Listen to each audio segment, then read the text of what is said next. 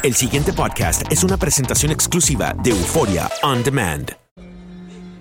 El espíritu oscuro de la Llorona es cazar niños en Los Ángeles. The Curse of La Llorona está llena de suspenso y terror, mientras una trabajadora social trata de proteger a sus hijos de un mal que no tiene límites.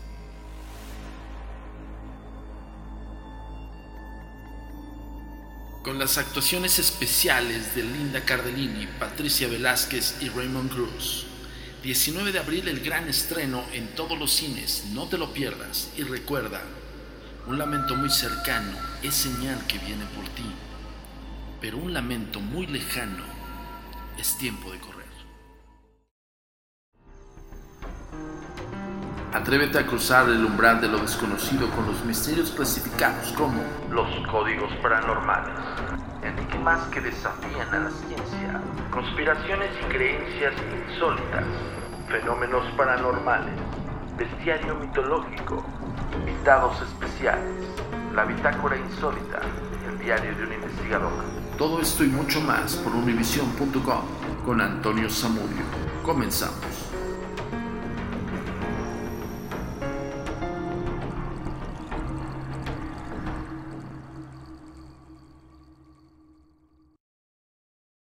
Hola, ¿qué tal? Bienvenidos una vez más a Códigos Paranormales, los podcasts de lo desconocido, a cargo de su servidor Antonio Zamudio, director de la Agencia Mexicana de Investigación Paranormal y, por supuesto, de univision.com. El día de hoy vamos a platicarles acerca de dos temas impactantes dentro de la, de la investigación sobrenatural paranormal y el mundo del misterio. Así es, el padre de la investigación psíquica y nada más y nada menos el manuscrito más misterioso del mundo.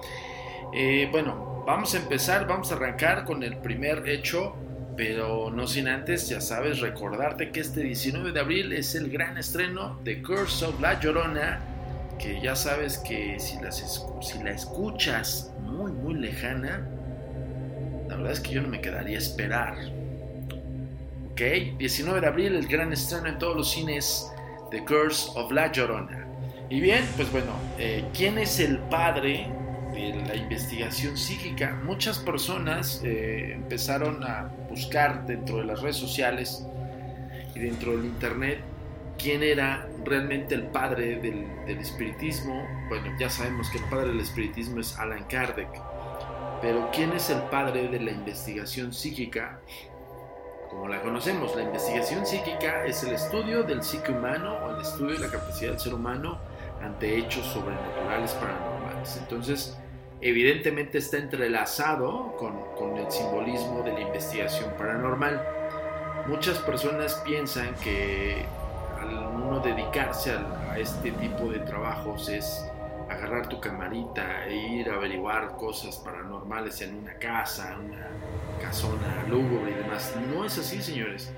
Eh, ya les había comentado que esto es de mucho estudio y con esto, pues bueno, aprovechando también para recordarte que estamos fomentando la lectura, eh, estamos ayudando al Fondo de Cultura Económica en el cual la Agencia Mexicana de Investigación Paranormal, los agentes de negro, estamos eh, en muy compromiso y, de alguna manera es un acervo que nosotros también queremos dejarles a ustedes, el que ustedes se orillen hacia la búsqueda de estos libros, libros escritos, libros de pasta, libros físicos.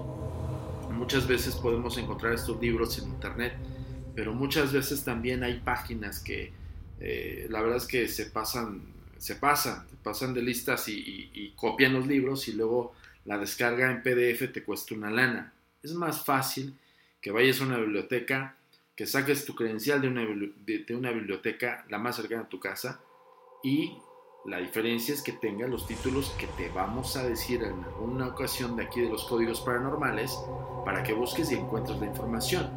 Otra cosa es también que te enroles en la investigación y trates de buscar esa información en libros que, que prácticamente va a ser un pasillo enorme donde te topas con química, física, este, metodología de investigación y cosas así. Eso también es muy divertido. De verdad, suena raro tal vez para los millennials, pero esto, señores, es investigación, no solamente la camarita, ni tampoco el buscarlo en internet. la verdad es que pues no nos tocó esas tareas, a nosotros nos tocó las tareas de averiguarlo directamente del libro. Es fascinante cuando empiezas con un libro, eh, abre tu mente y empiezas a aventurarte en grandes, grandes, grandes episodios de tu vida. Bueno, ahora sí vamos a hablar de este caso que es el padre de la investigación psíquica.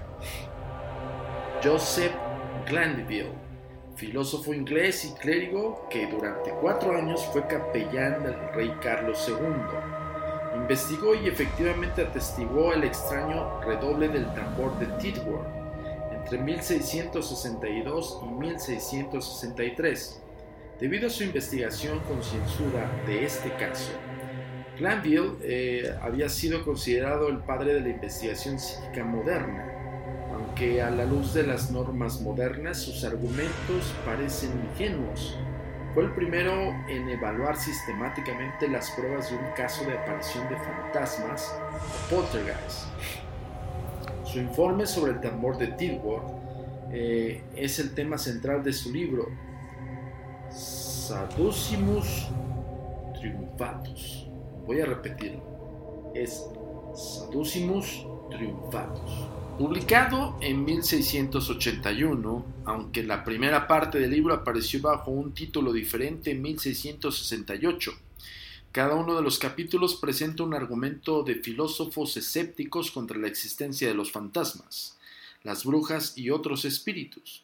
Glanville escribió, El mundo científico actual trata de todas estas historias con risa y burla, como una pérdida de tiempo y cuentos de comadres.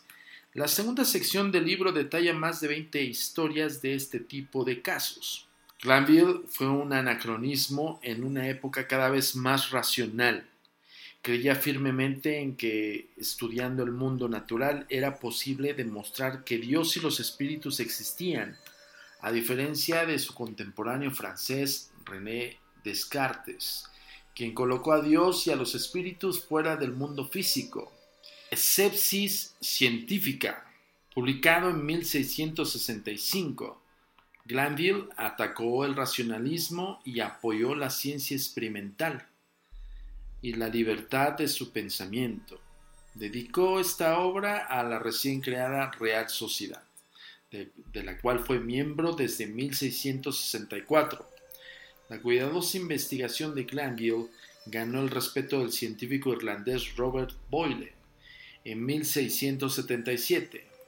Boyle señaló que, aunque en 19 de 20 relatos de brujería y magia podrían ser inventados, cualquier historia que se demuestre plenamente y verifique es una prueba que debilita los argumentos de los ateos. Prácticamente una maravilla de, hablar de, Joseph Glenville, porque muy a pesar de todas las eh, vidas en contra acerca de, su estudio y de su realización del libro, es Cephis científica, fíjense, es lo que yo le comentaba a muchas personas, de repente nos preguntan, oye, este, ¿tú eres creyente? Y les decimos no. O sea, algo bien curioso, nosotros si le creemos a ustedes, o sea, le creemos a la gente. Pero antes de hacer un prejuicio, tenemos que hacer un análisis, tenemos que hacer una investigación. O sea, a mí me queda claro que todo esto eh, va y va de la mano en pro de hacer que los casos que, que se nos presentan pues, siempre tengan un fundamento científico. Si lo carecen, entonces estamos hablando de historias, historias y anécdotas que pueden ser contadas por ti, por mí, por cualquier persona. Pero cuando hay un fundamento, un sustento histórico, científico, metodológico, eh, con algún parámetro ¿no? de seguir, no solamente videograbar, no solamente este, recopilar, ¿no? Cuando tienes eso, entonces tienes algo. Entonces, y es cuando sí tienes que evidenciarlo, ¿no? Y es cuando eh, les decimos al, público y a todos los chicos que nos están escuchando y chicas, si se quieren dedicar a esto, lo pueden hacer, pero siempre y cuando se fundamente. Históricamente, bibliográficamente, em, evidentemente la investigación eh, de campo es importante, pero lo tienen que hacer, este, tienen que hacer la labor de estudio, ¿vale? Pasemos al segundo, que este es también igual de fascinante. De hecho, en las redes sociales vamos a subir esta imagen que es bellísima, que es del, del Saducimus, Saducimus Triunfatus, que es uno de los libros de, de hecho es el libro de relatos de, investigación psíquica de Kleinville. Y eh, perdón, hace rato Fe de Ratas, este, el libro del, del físico de René Descartes es de sepsis científica, ¿no? que es el escepticismo científico. Y el otro de Glanville, del filósofo inglés y clérigo, eh, es Saducimus Triumphatus. De todas maneras vamos a subir eh, la imagen que está impresionante de, de este gran libro, donde hace una narrativa. Ya habíamos hablado en Códigos Paranormales del tambor de Tedward. Ojo, aunque los dos se pronuncian igual, el tambor de Tedward es uno y el tambor de Tedward es otro. Pero viene una recompilación de, estos relatos en, en Saducimus Triumphatus. Bueno, pasamos al siguiente tema, no sin antes recordarte que nos sigas en las redes sociales. ¿Cómo? La comunicación es muy importante para nosotros. Síguenos en nuestras redes sociales. Facebook, arroba a paranormal. Twitter, arroba agentes de negro. Instagram, arroba insólito. Nuestro sitio oficial, www.agentesdenegro.com.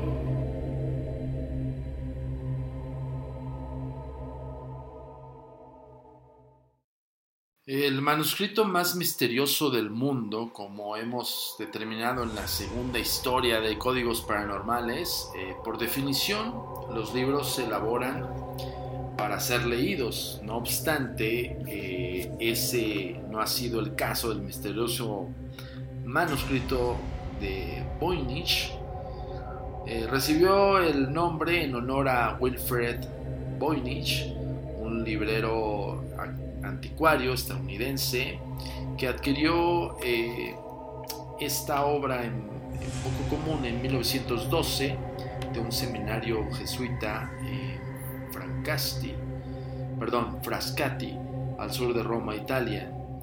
Lo más probable es que el manuscrito haya permanecido varios siglos en el fondo del viejo baúl donde fue descubierto.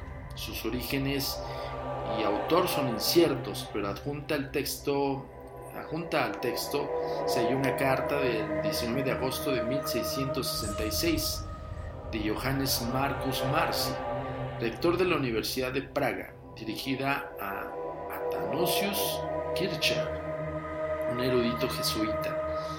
Según la carta, el manuscrito era una obra del científico eh, del siglo VIII, Roger Bacon. Marcus Marci comentó que el sacro emperador romano, eh, Rodolfo II de Praga, había comprado el libro en 600 ducados, aunque no se sabe cómo llegó a manos del emperador. Se piensa que el libro fue llevado a Europa continental desde Inglaterra, tal vez en 1584. El manuscrito, un libro de octavo de 15 por 23 centímetros, tiene 204 páginas. Se perdieron otras 28, cada uno con coloridos dibujos y anotaciones manuscritas en una clave secreta.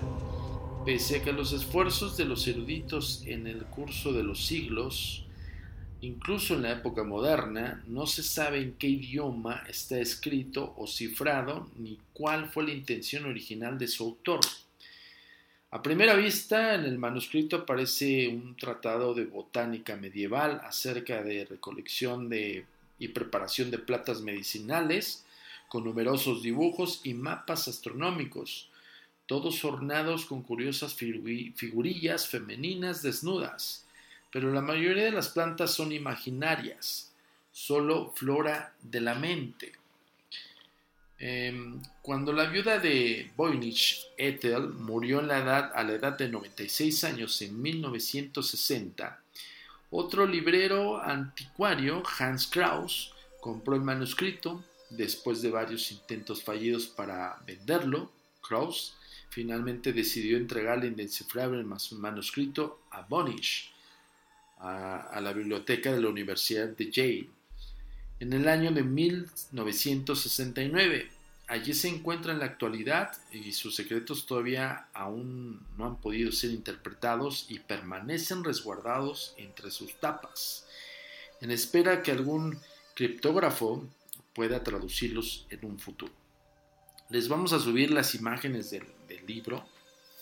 Eh, bueno, pues es, evidentemente es un libro del siglo VIII, pues imagínense, es un libro incunable eh, nos vamos a poner a la tarea y también les voy a eh, pedir que, se pongan a la tarea, esto sí lo pueden averiguar por internet, directamente con la Universidad de Yale. La gente que nos está escuchando aquí en Códigos Paranormales, ya sabemos que nos escuchan en todo el mundo, pero más en la Unión Americana por univision.com, que se pongan a la tarea y es más, es una misión, es una quest, ¿no? Voy a ponerles una quest eh, traten de buscar el manuscrito de Bonich. Eh, vaya, es, un manuscrito en el cual eh, fue entregado en 1969 a la Universidad de Yale, acuérdense, y este, pues es el manuscrito de Bonich. No hay una, nosotros vamos a poner en redes sociales, evidentemente aquí tratamos de pronunciar bien las cosas, hay veces que, perdón, las palabras son muy difíciles, pero vamos a subir en las redes sociales, ya sabes dónde seguirnos para que este, vean el manuscrito, se den una idea. Es un manuscrito antiguo, es un manuscrito medieval eh, del siglo VIII que pareciera que es eh, botánico, donde supuestamente nadie ha clasificado este tipo de flores o de plantas.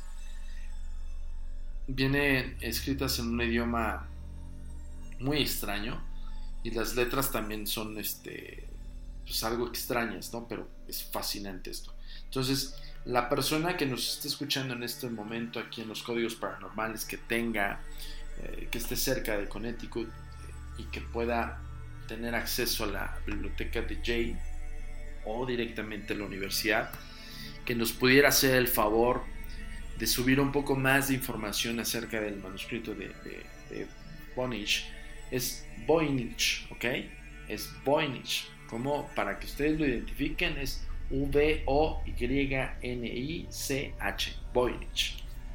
Eh, entonces este, les pediría de la manera más atenta pues que nos ayuden a averiguar un poco más.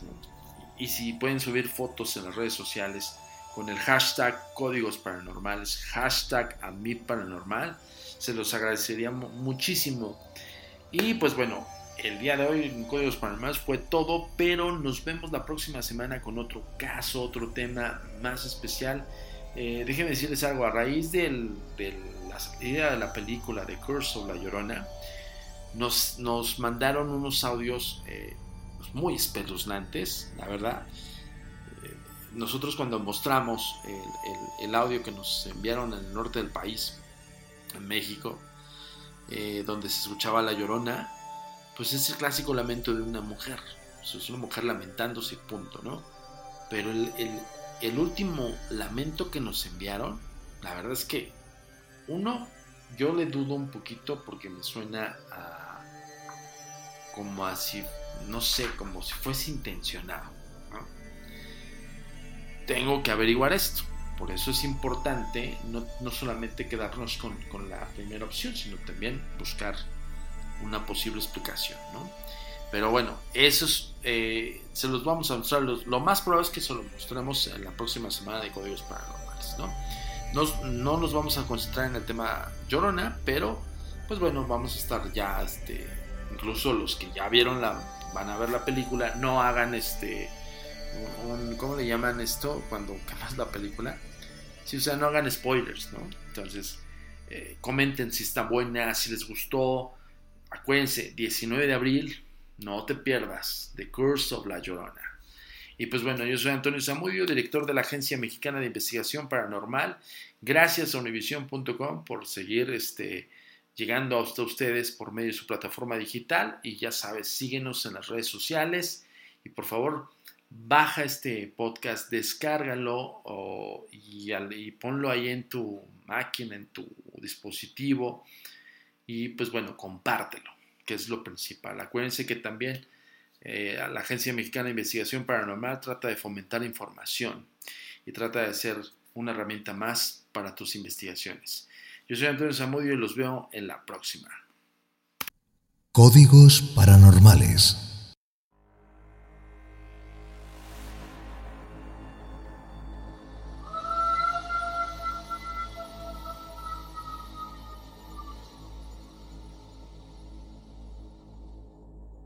Como trabajadora social, Ana Tate García no entiende la desesperación que siente su cliente Patricia Álvarez por proteger a sus hijos de la llorona. Porque Ana, recientemente viuda, no creció con las historias sobre la leyenda. Ana, que no está preparada para la amenaza real a la que pronto se enfrentarán sus propios hijos y no tendrá a quién recurrir. Ana confía en Rafael Olvera, un ex sacerdote que dejó la iglesia y ahora sirve a la comunidad como curandero. Aunque Rafael es tan escéptico con respecto a Ana como ella con él, la vulnerabilidad de sus hijos ante un mal sin límites los impulsa a unirse en la lucha contra la llorona. ¿La has oído llorar?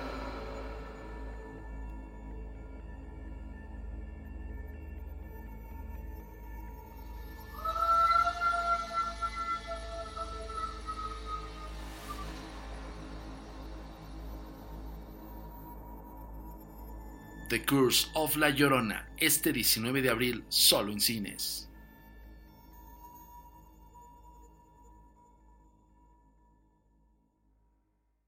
La comunicación es muy importante para nosotros. Síguenos en nuestras redes sociales. Facebook, arroba a mi paranormal. Twitter, arroba agentes de negro. Instagram, arroba insólito nuestro sitio oficial www.agentesdenegro.com.